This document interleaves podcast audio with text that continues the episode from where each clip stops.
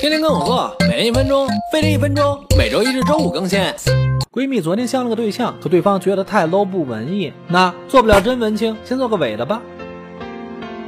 一确定好自己要走的路线，走学院范儿就穿白衬衫、牛仔裤、帆布鞋；走民族范儿就搭提花毛衣、波西米亚长裙、长靴。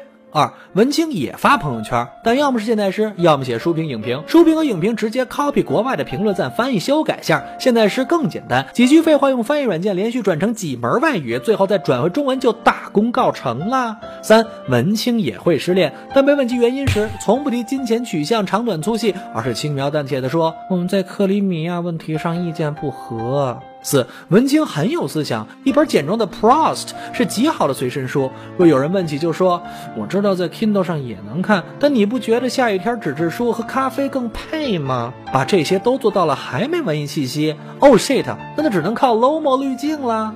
作为一只文艺狗，怎么能不知道惊为天人的神曲 Lost Rivers？别人欣赏不来的歌才是最棒的。